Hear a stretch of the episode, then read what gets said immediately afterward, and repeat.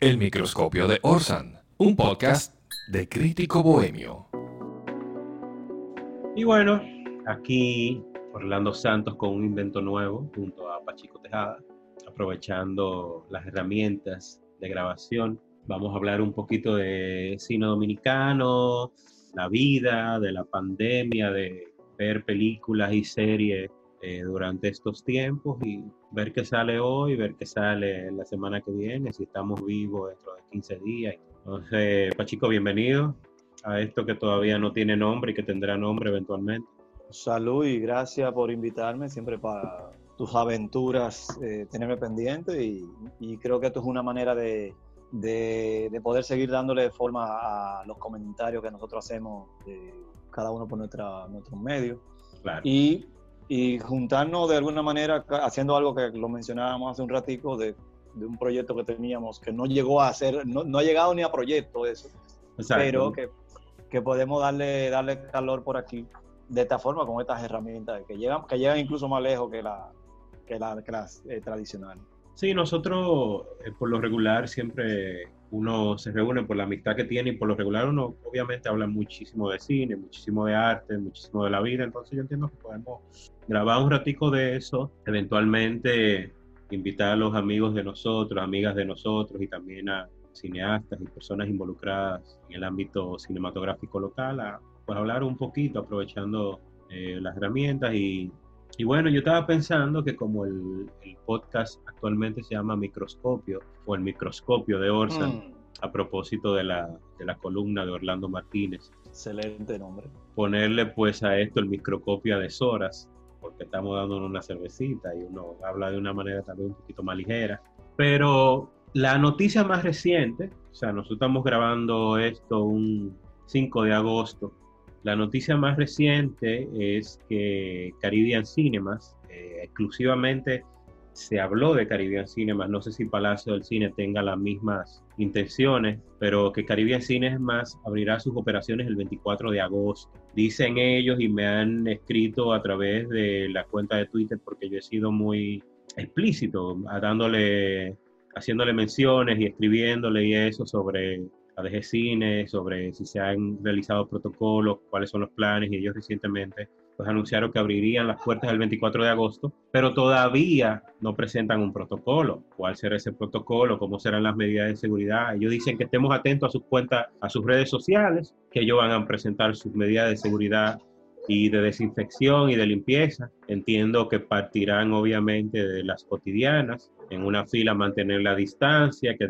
desinfectarán las salas de cine entre tandas, que tendrán gel antibacterial, que la gente ande con la mascarilla puesta. Yo creo que eso son cosas que no, pero que tú entiendes que debe tener actualmente una sala de cine para que nosotros podamos ir a ver una película por dos horas, dos horas y media en un sitio con una ventilación de, aire acondicionado.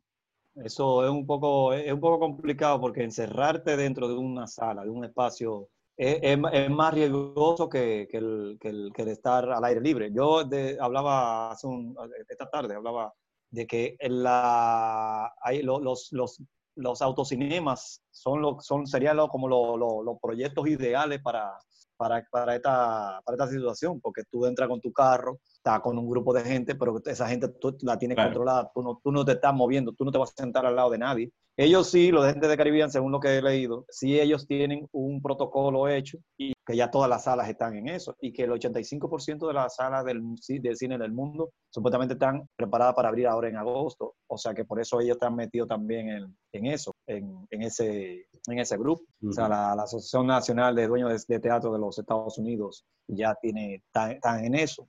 Y nada, que la, también hay uno, mencionan también un estudio de la Universidad John Hopkins que ubica en, a, los, a la sala de cine, contrario a lo que yo acabo de decir, en, un nivel, en un nivel medio de riesgo.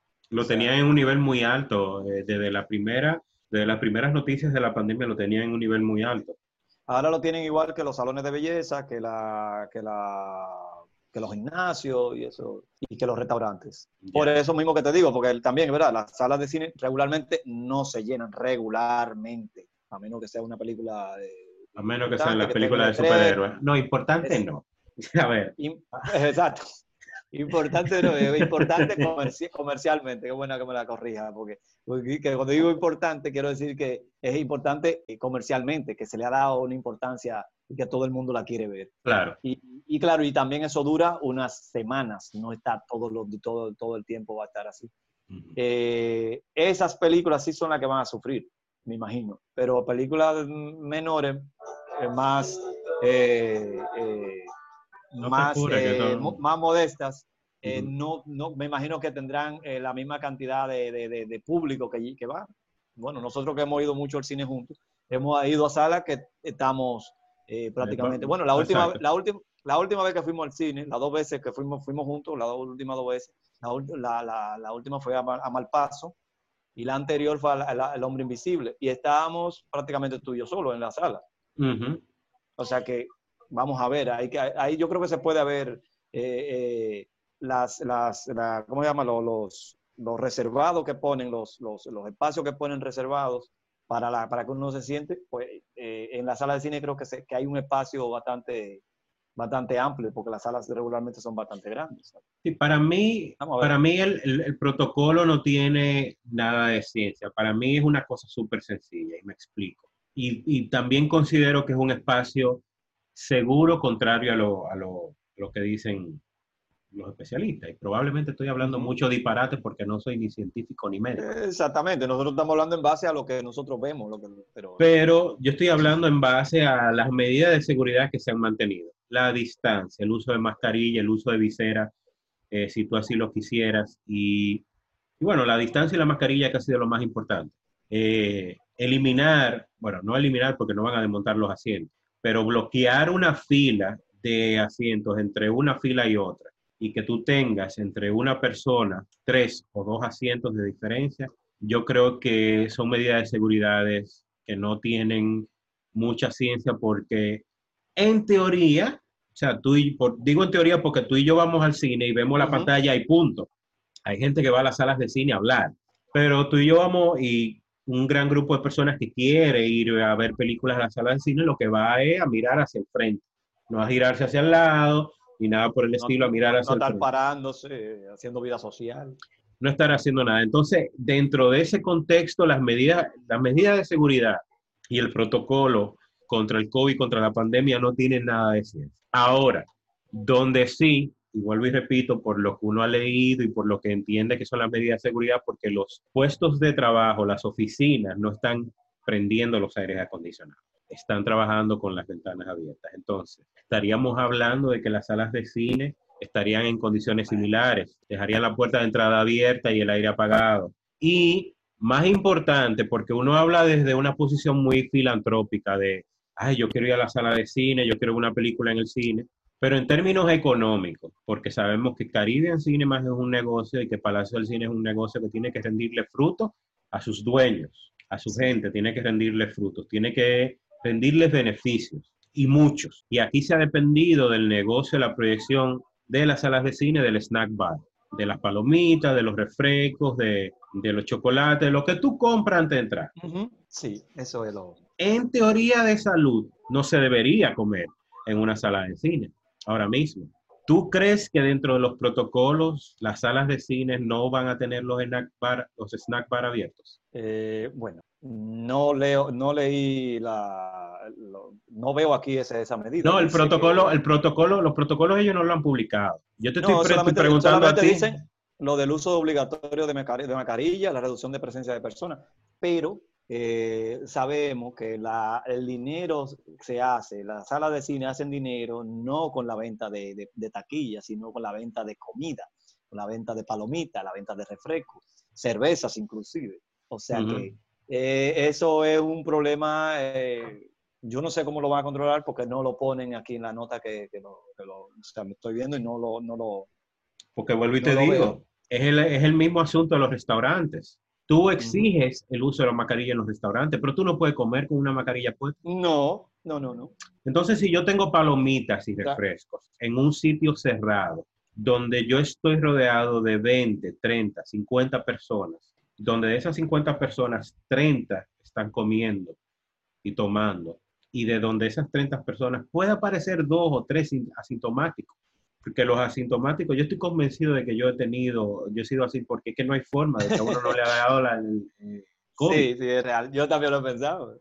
Entonces, una persona que no haya presentado síntomas y está convencido de que no tiene el virus, se quita la mascarilla para comerse las palomitas Para comer, pero es que no hay otra forma. y para ver refresco. Entonces, lo ideal en términos de protocolo es que exista una persona del cine dentro de la sala, que en el momento en que tú intentes removerte algo de protección, te diga, ¡ay! Ten cuidado. Entonces, a mí me sorprendería que Caribbean Cinemas o Palacio del Cine tenga eso dentro de su protocolo, que de vender comida no dejaría entrar a las personas con comida a la sala de cine, porque ese es su negocio principal. Entonces, Eso. De verdad no sé. Yo, yo te digo eh, que yo voy a ser uno de los primeros que voy hasta el 24 de agosto a ver qué lo que, a ver Sí, lo que sea, a ver lo que sea que vamos- tengan, va- vamos a estar allá. a ver lo que sea que tengan. Yo voy a estar ahí haciendo mi fila para ver cualquier película. Eh, escuché como que había la, la posibilidad de que, de que tuviesen de estreno eh, Portrait of a Lady of Fire. Ya le he visto la película varias veces, pero nunca la he visto en el cine. Pero yo veo lo, yo te veo lo que sea ahora mismo cine, lo que sea. Y yo sé que ellos Ahí- tienen ahí- película en carpeta. Sí, no, ahí está. No, ahí está la, la Mujer Maravilla, está eh, Black Widow, o sea, No, no, yo no, yo no, no estoy hablando de, la- de las grandes producciones, estoy hablando de que Caribbean tiene películas en, en- carpeta de ellos, No, dominicanas. No, no, que sí, cantidad. Sí, cantidad. Que ese es otro tema, porque si antes se apiñaban las películas dominicanas, siendo normal, que hay cantidad de películas que tienen hasta dos y tres años hechas y no se han estrenado, eh, imagínate tú ahora, que se paró todo, todo, todo esto está detenido desde marzo. Es decir, que, que sí, ellos tienen cantidad de películas ahí que, que estrenarán. Y bueno, Sí, que me imagino que, ten- que el- el 24 de agosto alguna de las de ellos será, tendrá, se tendrá que estrenarse. Claro, y el, y el, y el gran estreno que, que se ha rehusado a ser pospuesto es la, la nueva película de Christopher Nolan, Tenet. Entonces me imagino que creo que está pautada a estrenarse en las próximas semanas en los cines que pueda. Entiendo que para el 24 de agosto ya tendría una semana estrenada Sí. en los cines que pueda, que pueda haber estrenado. Entonces entiendo que ese sería un, como un gran estreno. Entonces, ¿cómo Sí, funcionarían? ¿Cómo, cómo tú entiendes que funcionarían esos gran estrenos? Porque una de las noticias de hoy fue que ya Disney decidió que Mulan, que era uno de sus grandes, que era uno de sus grandes estrenos de este año, el reboot de Mulan, va directamente a Disney Plus, en donde además de tú tener una suscripción que cuesta unos 7 dólares al mes, tendrías que pagar 30 dólares por ver la película. Y eso es si tú vives en Estados Unidos. Porque si vives Sí, aquí, tienes que pagar un VPN que cuesta 50, 60 dólares o 100 dólares al año. No, Entonces, no. Si Disney está haciendo eso ya con su película, eso es lo que te está diciendo a ti, que ya ellos entienden que ellos no van a recaudar el dinero que gastaron en esas producciones masivas. Porque si tú tienes una reducción de, de, de permitir audiencia en una sala de cine, por ejemplo, en una sala de cine que, tú, que, que entran 400 personas, tú tal vez nada más puede entrar 120 quiere decir que la película tendría que durar más todavía en cartelera para recaudar ese dinero. Sí. O sea, estaríamos hablando de Nueva York o de Titanic, que duraron casi dos años en cartelera cada una. Pero eran tiempos diferentes. La mochila, azul, la mochila azul también que duró aquí cantidad. Que, pero eran tiempos diferentes. Sí, Habían pocas salas de cine. Aquí las películas por lo regular llegaban tarde. De hecho, Titanic fue una sorpresa que llegó relativamente muy cerca de su estreno en Estados Unidos. Pero Sí, duró un año y medio en cartelera. sí, pero ya Titanic, o sea, ya estábamos hablando del 98, ya de Y había 2000, más salas de cine a nivel eh, eh, del de la- distrito. De la, de la ciudad, sí, de la, más repartidas, sí, más. no, y como quiera esa película duró un mundo. Entonces estaríamos hablando de que, de que películas como Tenet o La Mujer Mara- Maravilla durarían que ocho meses en salas de cine para... pero es que queda más, es que no, no se puede. No, yo no lo creo eso. También, también hay, otro, hay otro aspecto, de, estamos hablando nada más del lado de, de la de los de las exhibidores, de los, del lado de, de, la gente que está haciendo las películas, pero hay que ver en qué humor está el espectador. Claro. Si tiene, si tiene humor de ir al cine. Si quiere, ya, ya, ya estamos tan acostumbrados a, o sea, tenemos desde marzo, ¿verdad? Marzo, estamos en, en agosto. No, yo entiendo que esa no es la preocupación. Yo entiendo que hay una necesidad de ir a socializar a cualquier sitio que te permita ir a socializar. El problema es si ellos van a tener un protocolo y van a controlar, porque yo sí estoy convencido de que le va a van a abarrotar las salas de cine. Si, si lo dejan, la gente va a ir, aunque sea el primer día o el segundo o el tercer día, nada más por ir al cine, a ver lo que sea. Yo entiendo que sí. Lo que ellos tienen es que tener un control. Yo entiendo que tú debes pagar las boletas por internet o ir previamente para comprar boletas de otro día. Hay muy pocas salas numeradas, deben tener las salas más populares, deben numerarlas. O sea, en el caso de Caribbean no, Cinema no, Mega Centro y Cinema Centro deben numerarlas. No, exactamente, la, la, exactamente para ello poder, para ello poder controlar eso, porque vuelvo y vuelvo y te repito, yo estoy diciendo yo desde aquí que lo ideal es que la fila que yo tengo enfrente no se siente nadie y que entre yo y la, por la persona que yo tenga al lado hayan tres o dos asientos. Do, sí. o sea, dos asientos, yo creo que con dos. Eso es lo, eso es lo ideal, eso es lo ideal. Pero para eso ellos tienen que tener ventas previas y sillas numeradas. Para que una persona que llame o vaya o se conecte a internet, intente comprar una taquilla, pues la sala de cine inmediatamente le diga, bueno, mira, están ocupadas hasta la semana que viene porque yo eso es lo que eh, eso es lo que yo veo. Que tú vas a comprar una taquilla de cine para la semana que viene. Porque la de hoy, la de mañana, la de pasado, la de traspasado van a estar bien va a ser una cosa parecida a, lo, a los teatros, que tú tienes que, los teatros en las grandes ciudades, como claro. antes, como sucedía, que tú tenías que hacer fila, eh, comprar la boleta con tiempo y todo eso. Eh, mira, yo tengo aquí una lista que mandaron en mayo, el primero de mayo, de los posibles estrenos de Caribbean, precisamente. Uh -huh. eh, y según lo que sí, si, si, se logran abrir, que ojalá sí sea, eh, que se logren abrir la sala de cine el 24. Eh, puede ser que estas sean las que, las que, las que estén más eh, próximas a entrenarse. Está uh -huh. 1500 Locos, La Boya, que la Boya es de, de ellos, parece de, la, de David Mahler. Está Super Familia, de Roberto Ángel Salcedo. No es lo que parece, también de David Mahler. Carta Blanca, de Pedro Urrutia.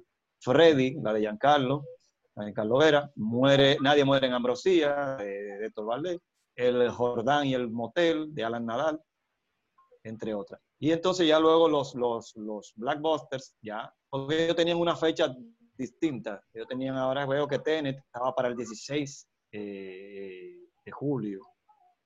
Y Mulan también para el 23, 20, 23, 20 de, de 23 de julio. Lógicamente ya se, se, se puñó. Pero para agosto tenían 1984, eh, Quiet Place 2, El Conjuro 3, eh, Kingsman, eh, Black Widow y Godzilla y todo eso. O sea, o sea, que esa era la que, la que seguía. No Time to Kill, No Time to Die.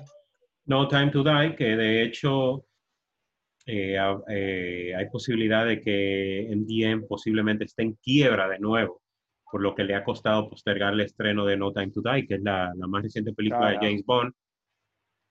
Entonces, es lo que te digo, o sea, estamos hablando, eh, Black Widow, Wonder Woman, Mulan, eh, No Time to Die, son películas, y Tenet, uh -huh. son películas de un presupuesto extraordinario.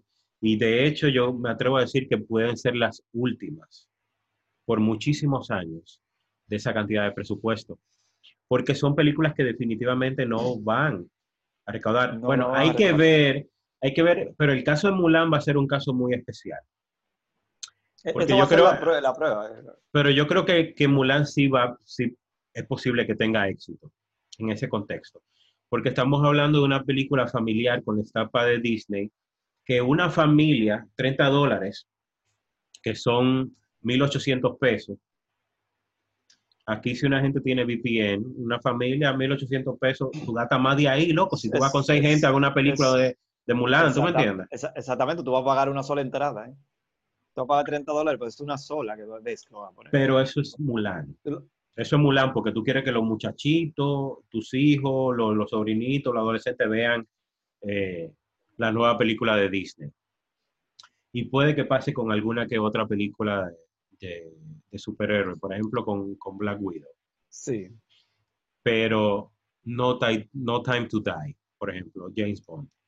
Aquí, por lo menos en este país, James Bond no ha sido una película, hace mucho no es una película taquillera. O sea, James Bond no llena una sala de cine aquí en este país. Tiene, no, tiene su grupito, pero no, no, es. Son la... Que para mí está perfecto que cuando vayamos a ver Bond, la matemos nosotros. sí, eso sería cool. pero igual, y eso que el, que el dinero que se gasta en presupuesto en una película de Bond no es la misma que se gasta en una película de, la de superhéroes actualmente. Mm. Pero yo entiendo que definitivamente son películas que no van a recaudar su dinero y ellos se van a dar cuenta que, el mercado tiene que cambiar obligatoriamente. Y yo entiendo que en mi caso, desde una posición muy utópica, filantrópica, eh, cinéfilo y todo eso, está súper bien porque tal vez las únicas producciones que se hagan son, son producciones honestas o producciones de bajo presupuesto. Sí, sí. Y todo eso, pero eso también significa la reducción de empleomanía en la cinematografía. No, de hecho, de hecho el, el, el, que haya películas taquilleras comerciales es lo que sostiene realmente a la industria para que haya películas más pequeñas. O sea, sin esas grandes no, no se sobra dinero. Para, me, gustaba a mí, por ejemplo, lo que hacía Clint Eastwood, que él hacía una película taquillera, una película de, de, tiro, donde era el tipo duro, y después entonces hacía otra en la que era una, una cosa más, más, sencilla, una cosa de arte. O sea, él hacía una y una. Con una ganaba los cuartos y con otra hacía la película que él quería.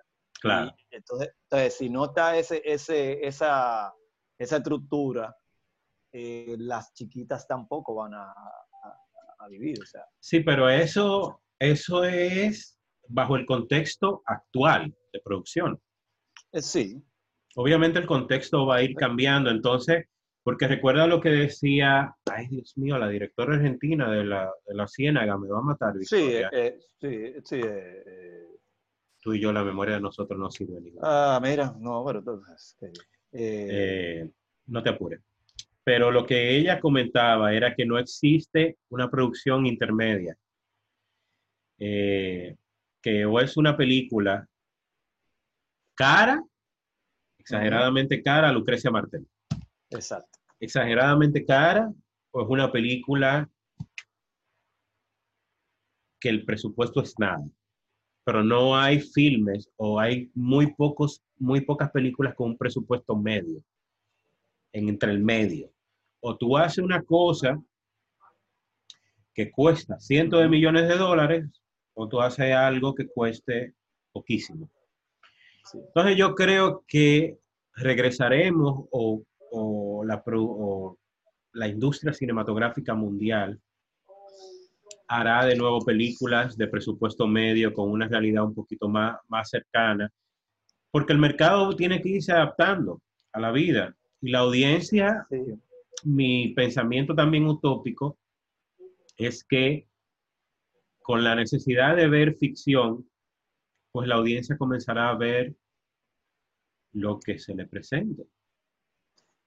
Obviamente va a pasar un tiempo para eso, porque yo, esto es una, esto es una realidad que, yo no creo que se, que se, que se va en los próximos años. Eso no es una, eso, eso no es verdad, que nosotros volvemos a la normalidad que nosotros teníamos entre dos años. Por, eso te digo, yo soy más pesimista que tú. Yo no quisiera que fuera como yo pienso, pero yo no creo que eso que, que vimos antes volverá. O sea, eh, no, por eso es lo que estoy diciendo. Por eso es que muy difícil. Por eso es que la actualidad tiene que cambiar. O sea, esas producciones grandes van a dejar de existir y esa dependencia en todos los ámbitos, porque pasa igual en los videojuegos. las, las, producciones de videojuegos consideradas AAA, que son las que cuestan cientos de millones de dólares realizarlas, que son las que generan cientos de millones en ganancias, son las que benefician o son las que permiten que se hagan los videojuegos más pequeños, más atrevidos y todo, eso, todo ese tipo de cosas. Ese tipo de mercado va a cambiar, por lo menos en el cine. Porque tú no, va a dejar, no se va a dejar de hacer películas. Disney y compañía y esas grandes producciones no van a dejar de hacer películas. Ahora la van a dejar de hacer con, exceso, con esa exorbitante cantidad de dinero. Yo, lo que creo, yo lo que creo es lo digital. Yo creo, mira, ya por ejemplo hablábamos de Mulan, Disney está ahí, Disney es dueña de, de, Marvel. O sea, Disney tiene su plataforma digital, está Netflix, está Hulu, está hay Amazon. Eh, el camino es ese, tú, y es ideal para, es decir, lo que ha salvado que la gente no se ponga loca, más loca en, esta, en, este, en este mundo ahora, ha sido eso, Netflix y, toda la gente está en su casa, los que pueden, lógicamente. Estamos hablando de un nivel que, tiene, que, tiene, que tiene el poder de, puede tener un televisor y te puede tener internet. Esa gente está tranquila en su casa, incluso está más segura, gasta menos, eh, o sea, porque salir al cine, lo volvemos a lo mismo, salir al cine es, una, es un dinero, eh, tú estás en la comodidad de tu casa, tú ves lo que tú quieras, la para, o sea, tú me entiendes, o sea, es, hay una comodidad, eh, evidentemente. Y, y, hay algo, otra cosa, otro punto, que es que eh, la música, por ejemplo, ya la, la, la música, hay mucha música que se está haciendo todavía buena, se está haciendo complicada, que se está haciendo con, un sonido interesante, con un sonido diferente, con mucha instrumentación, pero hay una música que es solamente para oírle en celulares, para oírle en dispositivos, en bocinas. Tú no tienes la necesidad de, ah, no, déjame oír este, este disco nuevo de, por ejemplo, Juan Luis Guerra, que hace una cosa complicada, Rubén Blades, gente, eh, para oírla con muchas bocinas, con un aparato de, sofisticado, con un aparato de, alta fidelidad. Ahora no, ahora la gente anda oyendo la música en celulares, la gente joven, quiero decir, y la oye y no le molesta a mí me molesta. Yo no puedo oír una, canción en un celular, a menos que tú me estés diciendo, enseñándome algo específico. Pero yo no puedo oír música en un celular. Pero la gente joven oye música en un celular y no le importa. Y no se, está perdiendo de cantidades de, de, instrumentos que no se oyen por el celular, cantidad de información sonora, pero la está usando así. Es decir, que así mismo como dejamos de usar, de ver en pantalla gigante la película, así mismo hay gente que quizás está acostumbrada a ver películas y series en celulares yo conozco gente que ha visto a Juego de Tronos en, un celular y digo, pues tú no has visto nada. sí, ah, no, pues yo la vi en, ah, en, un celular, ah, pues tú no viste nada. Eh, bueno, mira, eh, tú tienes una cercanía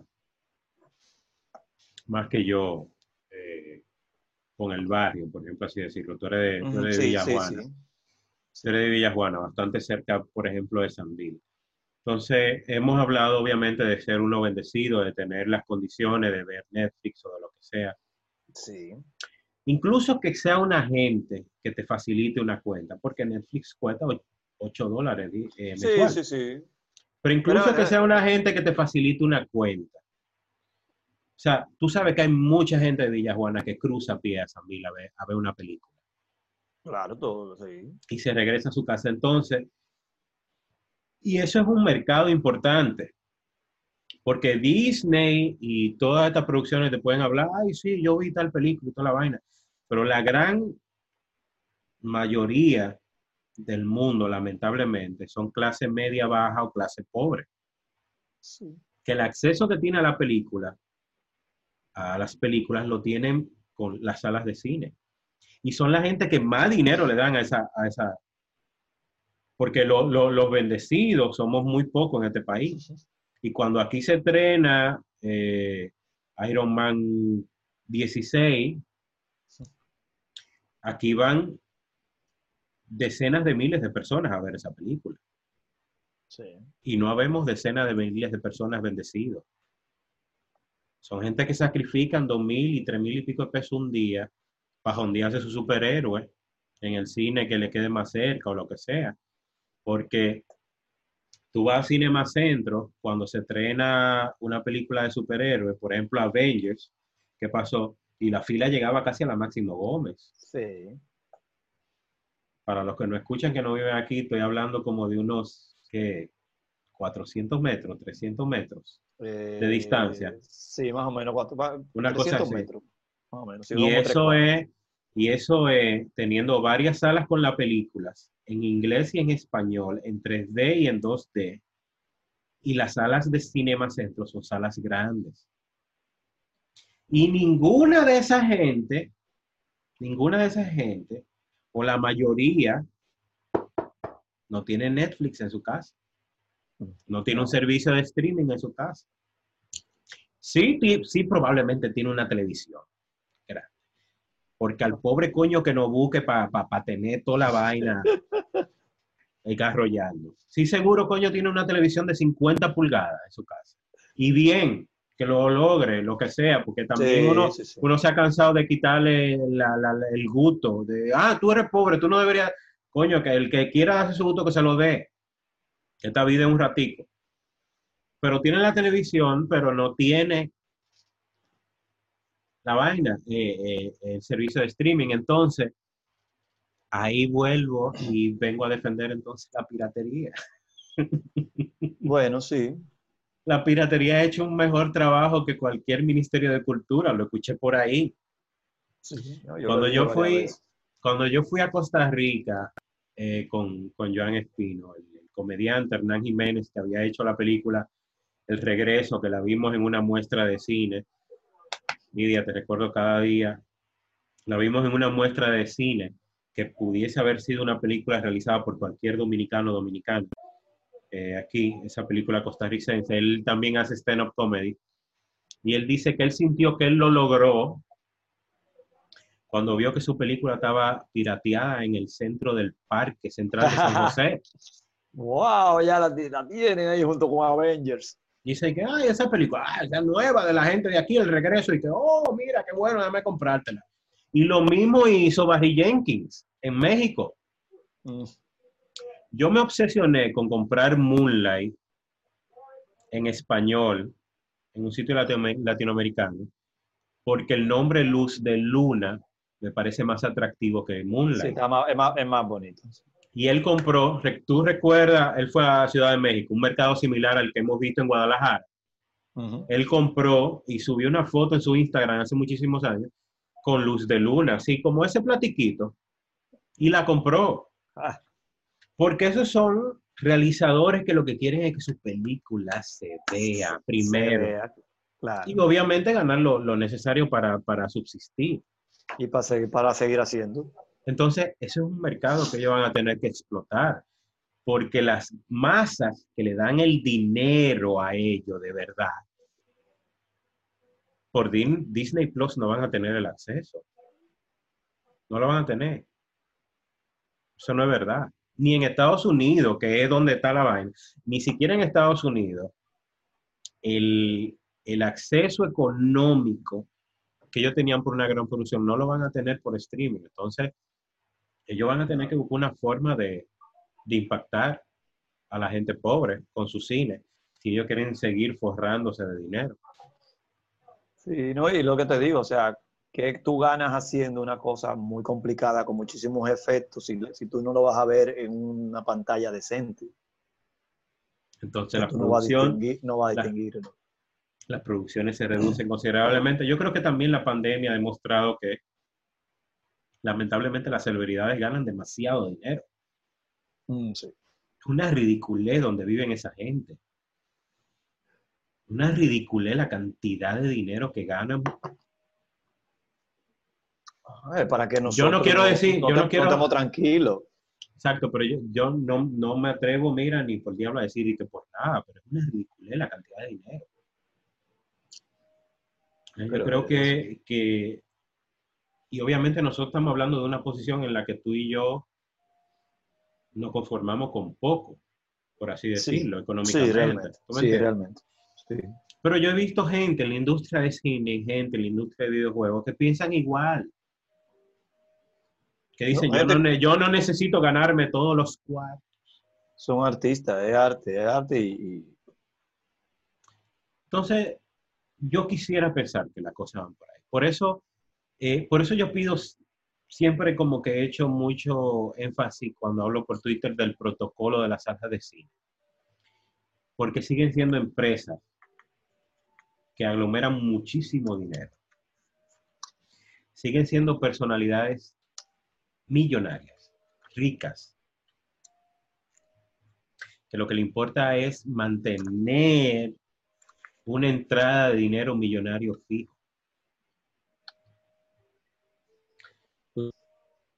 Y eso, lamentablemente, no lleva consigo la seguridad ni de la audiencia ni de los empleados que trabajan con esa persona. Si yo tengo que sacrificar al rebaño para seguir viviendo en una torre en donde hay, hay sitios que, que, que meses sin velo, pero estoy viviendo ahí, yo voy a sacrificar ese rebaño. Entonces, por eso, por eso yo exijo mucho el protocolo, porque yo entiendo que todavía los ricos no entienden que lamentablemente o eventualmente van a tener que cambiar su modalidad. Uno lo va a tener que cambiar más rápido que ellos, obviamente. Sí. Uno, como dicen, uno usa ropa hasta que la sábana en la idea. Exacto. Uno, uno tiene que cortar la sábana más rápido que ellos. Pero eventualmente yo creo que las la producciones de cine tienen que cambiar. Yo no, nunca fui como, como defensor de, de las declaraciones de Armando, que a Armando nunca le gustaban si ya de por sí la película gastaba cientos de millones de dólares en la producción, él decía que no le iban a gustar porque le parecía innecesaria. Yo no, no, defiendo ese caso porque si no, no existiera la Blade Runner de Villeneuve. ¿Tú me entiendes? Por ejemplo. Por ejemplo. Para ponerte un ejemplo. No fue nadie a verla, nadie a verla porque dejó pérdida, pero es yo estoy feliz de haber visto esa película. Sí. Y a él le dieron una cantidad de dinero para, para hacer su adaptación de Doom. Entonces, yo no llego a esos extremos, pero sí ellos van a tener que buscar otra forma de hacer eh, cine sin gastar tanto dinero. Van a comenzar primero pagándole cada vez menos a los empleados, pero después van a tener que, que mediar, no sé. Eh, bueno, el, yo quisiera volver al, al, caso local. Dale. Porque tenemos un problema aquí ahora de, películas que se que estaban haciendo, películas que se hicieron, películas que no se han estrenado. Y eso por un lado. Y por el otro está el hecho de todas estas salas de cine que se, que se hicieron, que están cerradas. O sea, eh, salas de cine prácticamente nuevas. Eh, uh -huh. Y eso, y eso eh, afecta todo el, el, el, la, la, la, estructura que se había logrado aquí por el buen, no sé si el buen desempeño de la de cine y el buen desempeño de todo lo, de todo lo que ha sucedido que en de, de, ocho años. El beneficio de, de, la ley. De aplicación de esta ley, tenemos, coño, una filmografía impresionante. Y, y ahí hubo un empuje con el cine y el cine estaba, estaba muy de moda. Uh -huh. Sin embargo, ahora mismo, y eso también, eh, como los, los, mismos eh, eh, por ejemplo, eh, y el mismo Palacio del Cine han sido productores también, productores, distribuidores y exhibidores, hicieron más salas, salas lógicamente, para, precisamente para, para dar espacio para para lo que estaban produciendo. Que su, que en su mayoría la, hicieron en la zona metropolitana del Distrito Nacional, pero ese es otro tema. Sí, no, otro día, otro pero está bien. Pero, pero, pero, que están ahí, ¿verdad? Downtown está cerrado, la, la, la sala de Sanville, la sala de, de, Blue Mall, la sala de, de incluso en, en, Carrefour hay una sala de cine también, que, que están, uh -huh. creo que fueron las últimas que se estrenaron, las uh -huh. últimas que abrieron. Eh, es decir, había un empuje que se detuvo. Sí, se no frenó, solamente de se producción, de golpe. Sino, sino, de exhibición y de distribución. O sea, eso eh, entiendo que es una cosa terrible. Sí, hay que ver, hay que ver también cuáles serían las realidades de distribución y el asunto de, de, la publicidad. Yo creo que a través de la Dirección General de Cine, el nuevo eh, gobierno que llegue o lo que sea, se puede presentar un buen negocio de distribución a través de, de Radio Televisión Dominicana. Eso yo también, de nuevo, pensando utópicamente, porque hay que ver, hay que sacarle negocio, hay que sacarle negocio a las producciones locales, porque eh, el Estado debió haber tenido una cinemateca donde pudiese distribuir las películas dominicanas, donde pudiese asumir que de hecho ya asume parte del costo con el asunto de, de la ley de cine. Entonces la Cinemateca Dominicana debió, debió funcionar como, como una fuente de distribución del cine dominicano y Radio Televisión Dominicana también como otra fuente. Y vender entonces el día de proyección y generar eh, ganancias de publicidad a través de eso. Porque yo creo que, que, a Dios que me perdone, de Ángel Muñiz demostró que eso era posible. Sí. O sea, él le pagaron, a Colorvisión le pagaron muchísimo dinero de publicidad para, el día que esa película se presentó en Colorvisión, cuando esa película estaba gratuita en las redes sociales y esa película se vio en, televisión local de manera inmensa. Y fue muy popular. Entonces el Estado, eh, creo que eso va a ser una realidad y, va, y pudiese ser un punto interesante de negocio y de ganancia para el Estado si lo sabe manejar, para esas producciones que se están realizando ahora mismo y van a buscar un, modo de distribución que tal vez ya las formas de mercado de las salas de cine y las compañías de cine actuales que tenemos aquí en el país, hasta que no cambien, no se lo van a poder brindar. Mira, qué, bueno que tú menciones esa película de Ángel Muñiz. Porque Ángel Muñiz también es un ser extraordinario, un, un tipo que está, yo digo que él está loco, porque realmente él hace las cosas como deberían hacerse. Claro. Eh, pero fíjate que, mira qué cosa. Por ejemplo, esa película, a Dios que me perdone, fuera, imagínate tú, que esa, esta situación hubiera ocurrido cuando se estrenó esa película, cuando se dio esa película. Hubiera sido la única película de ese año que hubiera tenido salida, que hubiera tenido suerte, porque hizo ningún, o sea, se le pagó a todo el equipo. No hubo de que, ah, no, que, que, una protesta porque, a, porque a, un, a un técnico no le pagaron, no sé qué.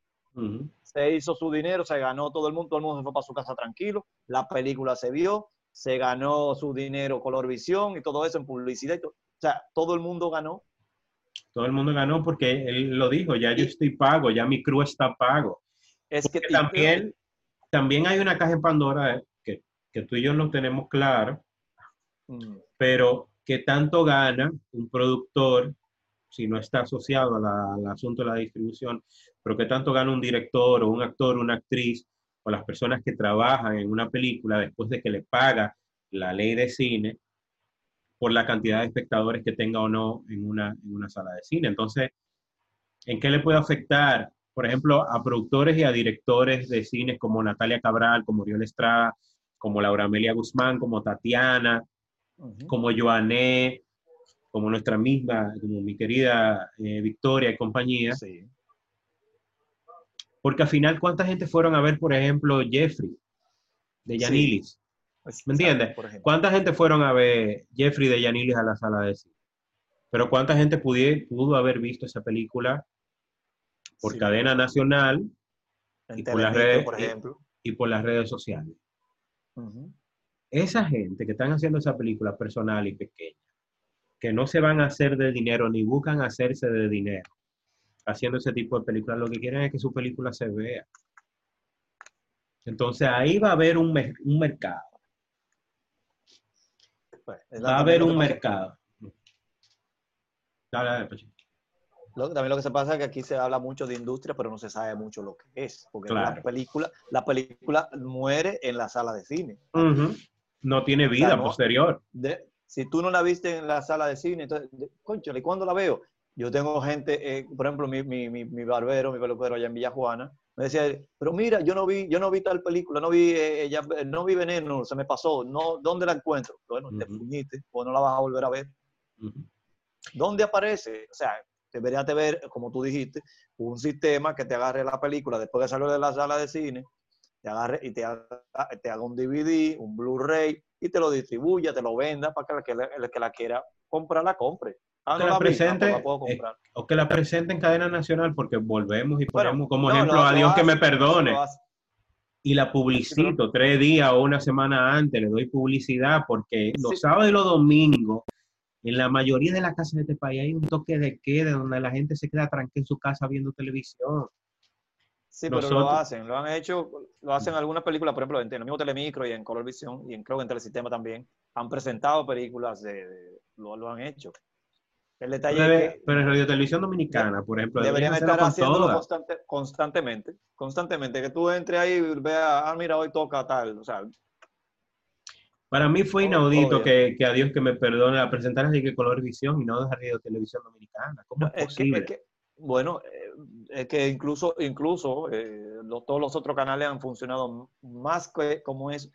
Lo que, lo que, ¿Tú sabes lo que sucede con esto, eh, Orlando? También hay, un problema, hay un- aquí debe haber un, ahí debe haber un problema de burocracia Claro. eh, entre que, no, no, que, que tienen que arreglar el, el director de, de, de, de- Radio Televisión Dominicana, que no se llama así, eh, se llama ¿Cómo es que se llama?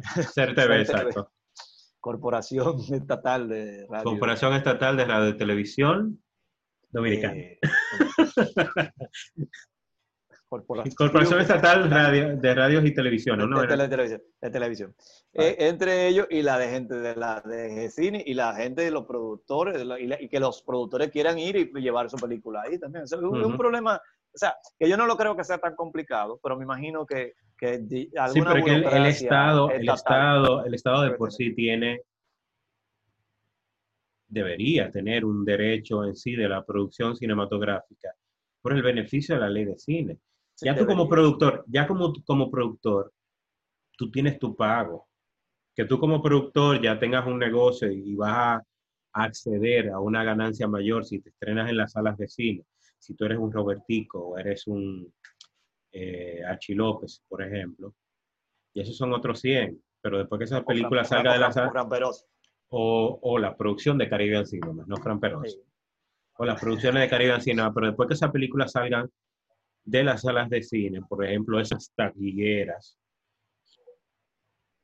yo, el Estado tiene derecho de presentarlas y venderlas en, en televisión, debería, o sea, yo tengo que Debe- chequear la ley de debería- cine, o no, debería no. mediarse y no, y no, y no evitársele al Estado hacer eso, porque por Dios, tú hiciste la película, gracias al Estado. No voy a caer en el asunto de que, que el Estado deja de percibir un dinero, porque de todas formas ese dinero no, se queda redondo, no, eso no es real. ese al dinero revés. se queda redondo, la empleomanía contratada paga impuestos antes de recibir su dinero y todo lo que se gasta y se consume, se consume en este país. O sea, ese dinero se queda aquí.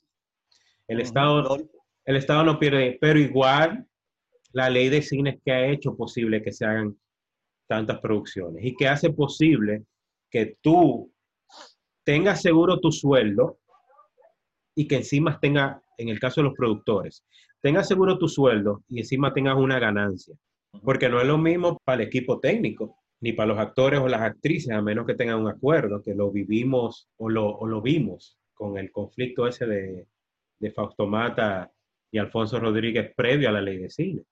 Ah, sí. Era de que, que si, la, si, la, si la película es taquillera, yo, yo te pago tanto, una cosa Sí, sí. de boca, como que somos indios. No, no, pero tú, no, no, los, los- los negocios de palabras son, son, son reales, se, se- aceptan. O sea, la palabra es todavía, es- Pero tú tienes que probarlo. eso tiene sí. que tener un contexto. O sea, de alguna forma aprobaron, por ejemplo, este asunto de, de Bartolo Colón con los doctores que, que, que lo mandaron. No sé si te enteraste de eso. Eh, no, no. Yo, sea, A lo- Bartolo, brevemente, a Bartolo le hicieron una operación cerca del 2010 por ahí de células madres. Eh, la, la carrera de Bartolo estaba en el suelo. Y después de eso, Bartolo tuvo un, reju- un rejuvenecimiento con los ¿Verdad que- Atléticos de Oakland, con los Yankees, con, los- con los Mets, con los Bravos y todo eso. Y de hecho, eh, su persona se convirtió en algo místico en las grandes ligas. Eh, y creo que el año pasado, y creo que el año pasado entonces hubo un tribunal que le dio el beneficio a los médicos porque supuestamente había un acuerdo no, no eh, tributado o legal. No, no, no, no, no firmado. Firmado, pero supuestamente había un acuerdo de que si él ganaba, eh, si él retomaba su carrera y ganaba dinero, como que le iba a dar parte de su dinero a ellos. Entonces, si se prueba, yo entiendo que sí, pero esos son otros 100.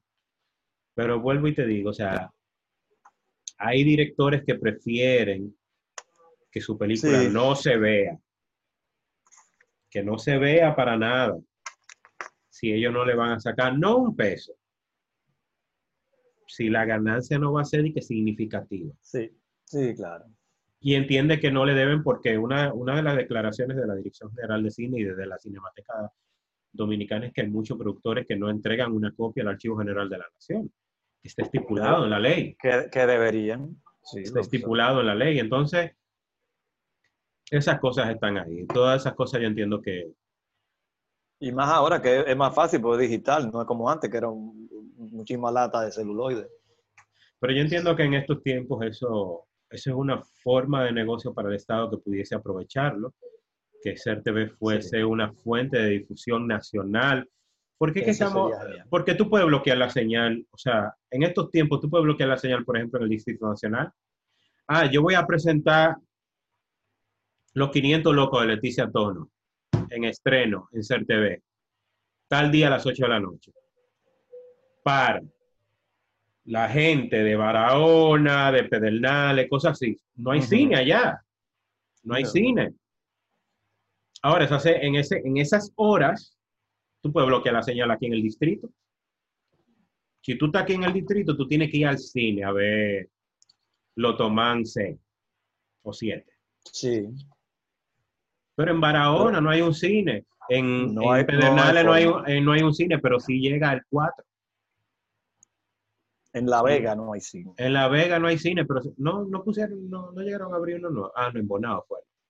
Creo que no, no. La, gente de La Vega creo que va a Santiago a, ver la película. Pero eso, o sea, no llega a Pedernales, pero sí llega el 4 o Telemicro ahí, y que Telemicro, o Colorvisión, o el 4, o Digital 15, o quien sea, te paga un porcentaje. Sí.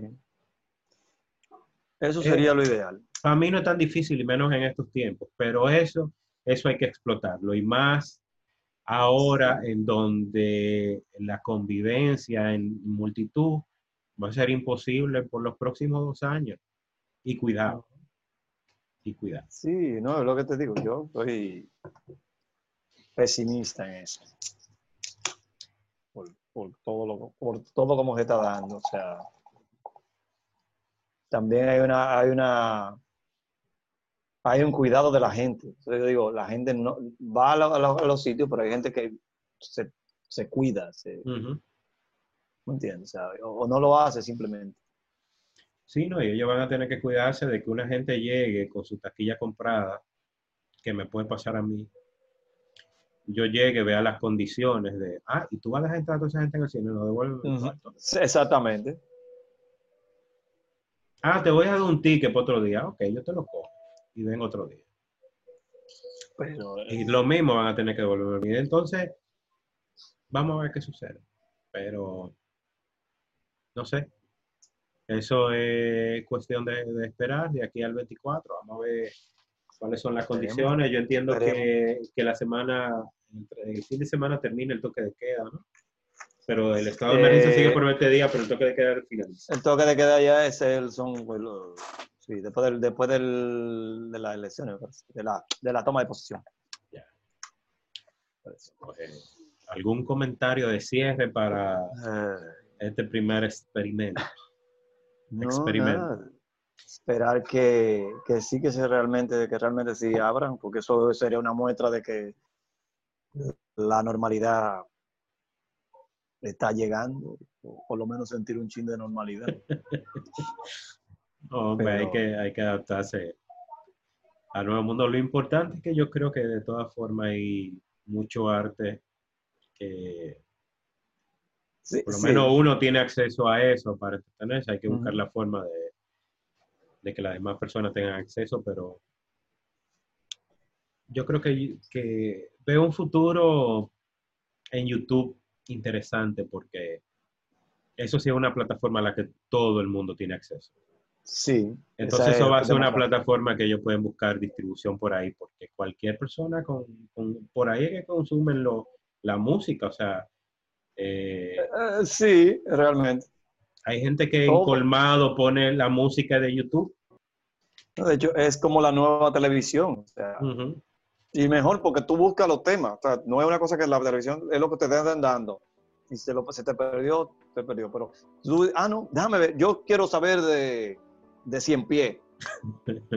y te aparece un documental ahí de 100 pies que te explica todo cómo funciona. O yo quiero un tutorial de hacer cualquier cosa. Se entra a YouTube. Exactamente. No, no, usted se hace mecánico. Y volvemos al, al, punto local de Adiós que me perdone, Ángel Muñiz. Se vio, o sea, por lo menos la, eh, la cantidad de vistas en YouTube fue extraordinaria. Ya yo pondré ese dato en la cuenta de Crítico Bohemio, cuánto tiene actualmente en visionado, Dios que me perdone, pero te aseguro que es muchísimo más que la cantidad de gente que ha llevado cualquier película dominicana a una sala de cine. La, la, más taquillera. La más vista. la más vista, la más taquillera. Claro. Bueno, hasta aquí este nuevo invento de hoy. Nos chequeamos más adelante. Ya tendremos eh, compañeros y amigos de nosotros. Si no, seguimos nosotros hablando de qué hemos visto y de qué ha pasado dentro de una semana, porque que las cosas cambian radicalmente. Todos los, todos los días. todos los días. Así que, chao. Gracias,